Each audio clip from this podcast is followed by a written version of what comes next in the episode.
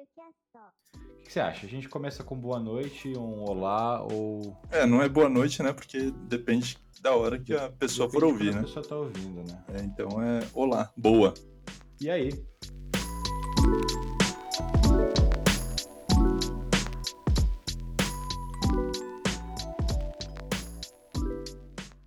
Olá, sou o Kimi Tuncos e você está ouvindo o Tillcast.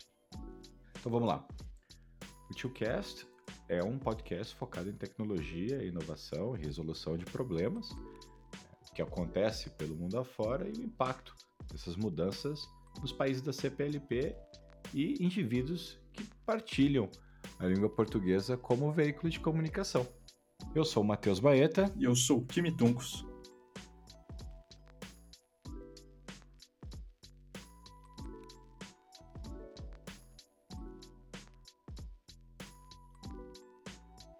Quem é Matheus Baeta? O Matheus Baeta é, em primeiro lugar, um amante de podcast, consumidor ávido de mídia digital. Eu sou business developer de profissão e growth hacker. E durante bastante tempo eu já tinha a ideia e o interesse em criar um podcast. E um podcast na área em que eu estou inserido, que fala dos meus gostos, que fala das minhas paixões e que me permite me conectar com especialistas na área, com profissionais e também falar com pessoas que partilham essas mesmas paixões, esses interesses. Eu gosto muito de falar de inovação, de tecnologia, de desenvolvimento de negócios, de como é que esses negócios surgem para poder solucionar problemas reais que nós temos dentro da nossa sociedade. E a minha ideia para a criação do TioCast é nós falamos de problemas que existem no nosso mundo e como é que esses problemas são resolvidos. E depois é se existem soluções lá fora, o que, que está sendo feito para tentar é, estabelecer uma ponte cultural, profissional também, entre essa comunidade internacional, que são os países que partilham da mesma língua. Esse sou eu. E, e você, Kimi? Quem é o Kimi? que me perguntam isso, que me perguntam isso. É, eu preciso voltar a minha biografia do Twitter, né? Porque eu sempre me esqueço das minhas qualificações. Mas eu sou Kendoka, designer, artista e ilustrador, PhD em gambiarra, viciado em quiabo e endorfina. Por que quiabo? Porque é uma recente descoberta de que é um alimento rico em sais minerais e vitaminas e aquela babinha do quiabo. Ela é, faz muito bem para o funcionamento do seu sistema digestivo, né, da proteção do, do, das paredes do seu intestino. É, ela é magnífica. É quase um lubrificante pro Sim. teu, não é? É um lubrificante, é o KY dos alimentos. Mas voltando ao, ao quiabo, né, ele fica excelente com no famoso prato mineiro frango com quiabo. É maravilhoso. Mas atualmente eu e a Mônica a gente tem colocado o quiabo no yakisoba e no sukiyaki. E ele complementa. Ele era o que faltava para esses pratos ficarem perfeitos. Ele estabelece uma ponte entre terras nipônicas e terras brasileiras. Exato, Como você quer dizer. Exato, e eu, eu até gostaria de saber se, se no Japão eles comem o quiabo no, no sukiyaki, porque se eles não comem, eles estão fazendo errado por gerações. E, então experimente você também quiabo no sukiyaki. No sukiyaki. É tipo É. da coisa. Eu vivi pelo menos 25 anos da minha vida sem saber o que era shiso.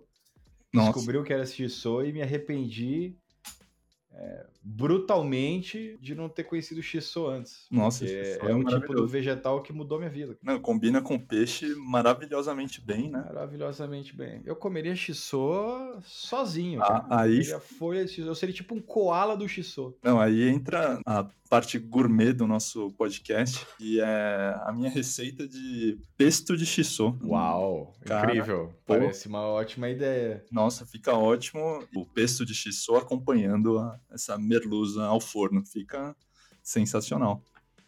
Maravilhoso, maravilhoso. Acho uma ótima ideia que eu, que pretendo executar num futuro próximo, porque realmente. E a receita é. Pega a receita do que gostoso do. Do pesto com. Ah, do pesto normal. E aí Uhum. você troca o manjericão por shiso. Pronto, tá, Tá feito. tá feito. Né? Incrível, cara. Eu vou definitivamente levar isso em conta e preparar aqui um shiso, um pesto de shiso. Sim, faça. Eu acho que isso tem potencial. É como a ideia de um dia eu vou abrir um sukiá em Portugal. Isso é um plano, acho que magnífico. Acho É que execuível. Acredito Nossa.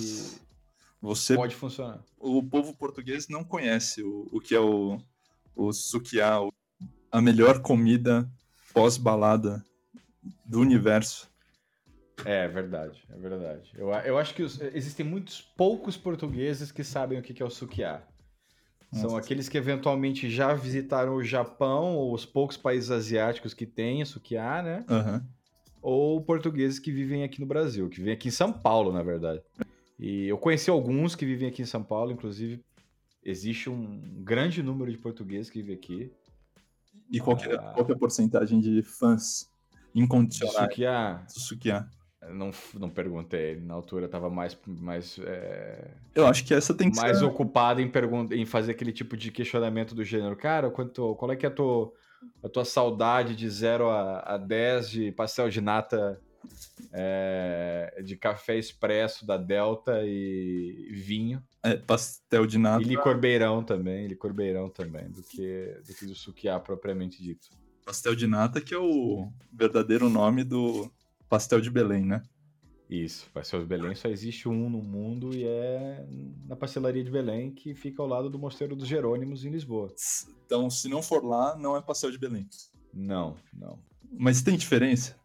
Se fizer um Ah. teste cego, Um, um teste cego, o Pepsi Challenge, você tá Isso. falando. Pepsi Challenge, Skull Cara, Challenge, É, é- Cara, é o tipo da coisa, aos olhos, ao- aos paladares treinados de pessoas que cresceram comendo aquilo, sim, existe diferença. Ou Uma pessoa que não tá acostumada a comer, ela não vai notar muita diferença, porque o pastel de nata que é vendido aqui no Brasil, ele é, ele é um pouco adaptado aos, aos paladares brasileiros, ou seja, ele é- costuma ser bem doce. Tá. E o pastel de Belém, ele não é tão é, doce como pastel de nata, já em Portugal, e ele também não é tão doce como qualquer tipo de pastel de nata que é vendido aqui no Brasil. Acho que é também a questão da carência de conteúdo de podcasts né, na podosfera né, em língua portuguesa, é, enquanto em língua inglesa existem inúmeros, centenas, milhares de podcasts diferentes.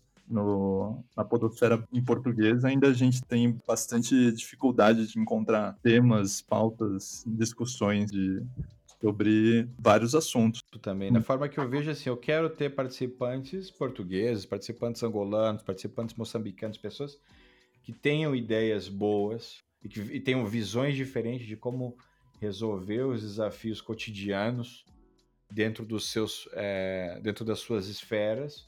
Essas formas de resolver os seus desafios podem ser replicadas ou podem ser adaptadas a outros mercados ou podem ser expandidas para outros mercados também. Se, o, se a gente avança para um ponto em que o Toolcast se torna uma ferramenta dos quais empresas possam ter conhecimento de talento ou o talento possa ter conhecimento de uma área aplicável ao talento dele, é, para mim já é missão cumprida e eu já fico feliz pra caramba.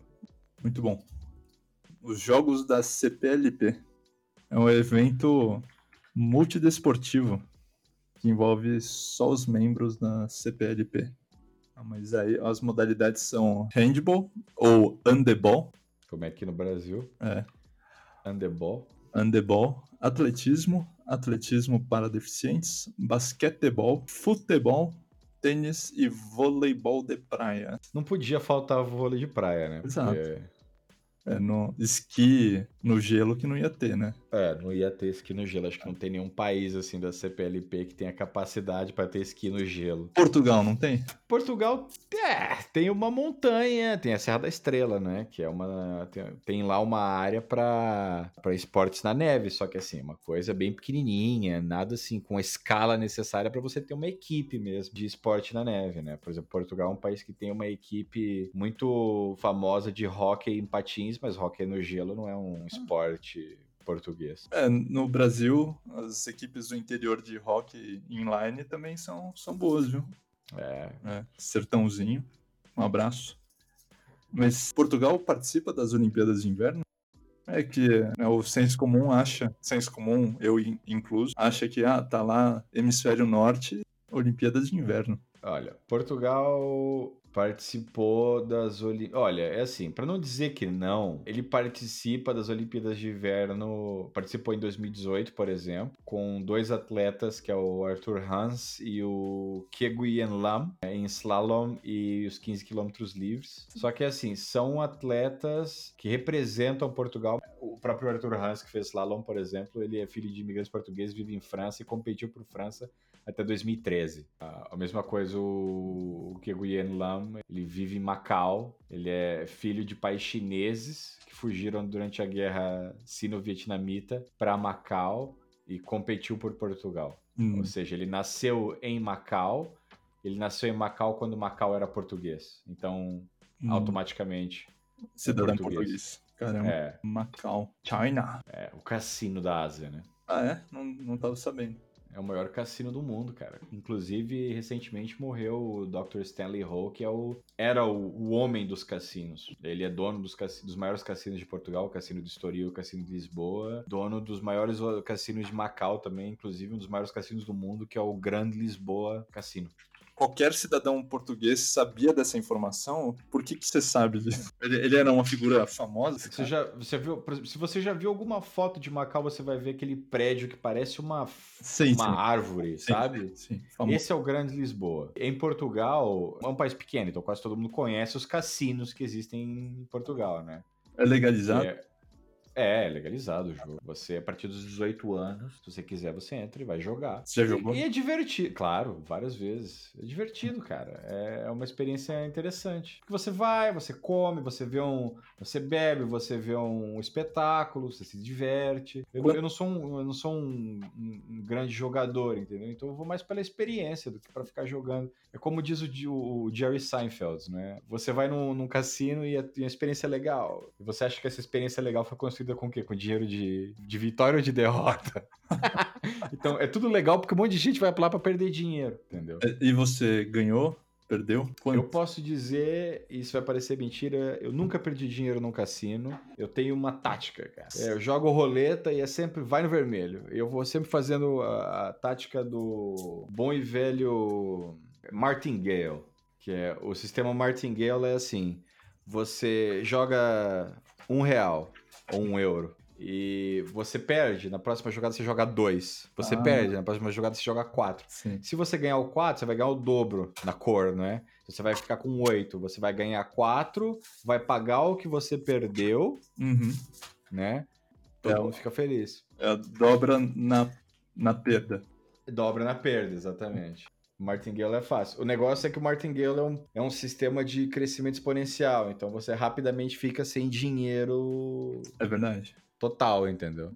E muitos cassinos eles, eles aplicam um máximo também de aposta para você não poder ficar dobrando para sempre. É, mas o que pode, você pode fazer é recuperou, aí você pode voltar a estaca zero, né? Você não precisa continuar. Não, você volta sempre, sim, você volta é. sempre a estaca zero. É bem, é bem fácil de, de aplicar a tática. A internet é incrível, né? Martingale, é possível aplicar o famoso método na Loto Fácil? Caramba. É uma, isso é uma estupidez, viu? Na loteria, isso é uma besteira.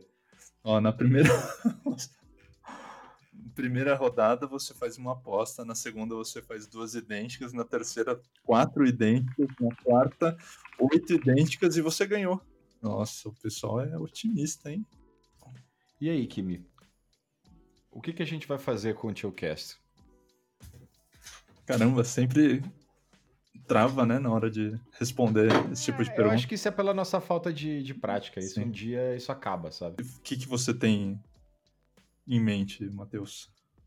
Para mim, a ideia do Tillcast é a criação de uma comunidade de pessoas que discutam ideias, de pessoas que discutam formas de resolver problemas dentro da nossa sociedade, que geralmente vão aplicar tecnologia, que vai implicar eh, inovação e como é que essa inovação é aplicada dentro das sociedades distintas dos países que falam português. Para nós, e a gente vive num país tão grande como o Brasil, nós temos uma, uma visão bastante centrada do mundo. É, muitas vezes olhando para fora, né, para aquilo que é o nosso irmão mais velho, que é os Estados Unidos, só que existe todo um mundo de países que partilham da nossa língua e de traços culturais junto dos brasileiros, que, na minha opinião, é muito importante a gente ter olhos e ouvidos bem abertos para poder captar é, tudo aquilo que é de bom que possa vir desses países e, e também estabeleça uma ponte para que pessoas em outros países também aprendam conosco. Para mim, esse é o, é o, ponto mais interessante. Também sou uma pessoa extremamente curiosa, gosto muito de aprender coisas novas, me considero um nerd de coração e criar o, o podcast para mim é algo bem especial. Eu vivi em Portugal durante 16 anos da minha vida e foi uma coisa que eu sempre senti falta, era uma conexão mais profunda é, entre o Brasil e Portugal no sentido de como é que a gente compartilha a resolução de problemas, como é que a gente compartilha talento, como é que a gente compartilha tecnologias entre nós. Para mim isso é muito importante ter esse tipo de diálogo. É possível que seja uma, uma conversa bem interessante. Esse é o meu interesse com o Chillcast. Muito bom. Gostei da sua desenvoltura agora, foi, foi muito bom. É, a ideia é. Vamos, vamos focar em ter conversas abertas, que sejam despretensiosas, focadas no, no mundo em que a gente está vivendo, com, assim, o máximo possível, convidados que sejam especialistas nas áreas que a gente está discutindo, que tenham conhecimento de causa, que tenham conhecimento técnico e que saibam explicar para quem está ouvindo de forma clara e concisa é, sobre o que, que a gente está falando. E a gente pode entrar em vários tópicos aí, a gente já tem preparado aqui falar sobre inteligência artificial, sobre big data, sobre machine learning, sobre aplicação de tecnologia em uma série de áreas, como saúde, por exemplo. Então, é bem excitante esse início aí, esse mundo de possibilidades que a gente tem na nossa frente para desenvolver os nossos temas e para também conseguir dar uma, um espaço para que quem ouve o podcast também pode sugerir temas e pode participar ativamente desse projeto que a gente está criando. Você levantou uma pauta muito legal que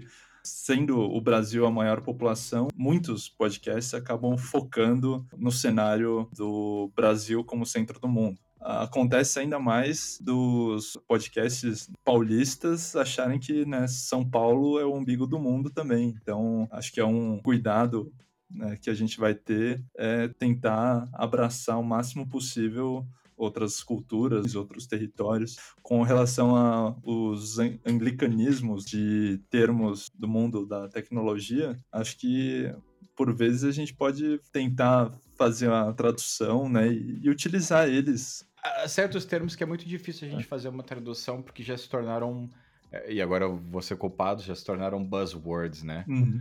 É, mas eu concordo. Eu acredito que num, num mundo moderno em que a gente fala tanto de inclusão e acessibilidade, nós temos que ter o cuidado em criar terminologias que sejam de acesso direto a pessoas. Eu acredito que a língua ela deve funcionar como uma plataforma de comunicação e não de segregação. Sim. Então, uma das razões pelas quais é, o, o Chillcast é em português é porque o nosso interesse é realmente abranger mais pessoas, sabe? É trazer mais pessoas é, para esses temas de discussão de forma aberta, para que elas sintam participantes, né? Discussões abertas sobre sobre tecnologia, sobre inovação, sobre startups. E o meu interesse é termos convidados de Portugal, termos convidados de Angola, termos convidados de Timor, de Macau, para que exista uma troca de ideias, exista uma, uma conversa aberta. É, eu acredito que isso é muito rico, é muito, é muito interessante de um ponto de vista de integração de povos. É, agora a provocação que eu vou fazer agora, porque provavelmente vão fazer no futuro, né? Se a gente vai ter esse cuidado e essa ode à língua portuguesa, por que o nome do podcast em inglês? Isso é uma ótima pergunta, por que, que o nome do podcast é em inglês. É, porque eu não conseguiria colocar Tranquilo Cast. É, então, mas a gente faz até uma, uma piada com o, o Tio Cast e subverte o, o tio e utiliza no logo o elemento gráfico do, da acentuação do tio, né? A gente sabe que tio se escreve com P-I-L e não C-H-I-L-L. Tem uma coisa que eu acho engraçada, porque quando eu morava em Portugal, costuma se dizer em Portugal que em qualquer lugar do mundo há um português. Hum. Consequentemente, aqui no Brasil se diz a mesma coisa. Em qualquer lugar do mundo que você vá, vai, você vai encontrar um É brasileiro. verdade. Se tem uma coisa que eu sentia bastante falta quando eu morava em Portugal, era realmente ter é, mais contato com cultura brasileira, sabe? Então, se nós utilizamos o, o- o podcast para conseguir juntar brasileiros e portugueses e angolanos que estão pelo mundo afora, para mim já é uma, uma grande vitória. Estreitar esse, sensa- esse sentido de comunidade entre pessoas que estão, que estão fora dos seus países natais também, isso é bem interessante. E acaba por ser também um, um ponto essencializador, não é? Porque uma pessoa que está fora do seu país, ela consegue ver de forma crítica soluções que o país aplica a certas questões internas que poderiam ser replicados nas suas terras natais, não é? Então, é é bem interessante a gente poder contar com esse tipo de interação para poder para poder criar esse debate, para desenvolver esse debate. Eu falei pra caramba, então você faz o outro. né? Então é isso aí, pessoal. Esse foi o primeiro episódio. Nos vemos no próximo. Espero que todos tenham gostado. Obrigado pela presença, pela audiência de todos vocês. E tchau. Até a próxima. Tchau, tchau.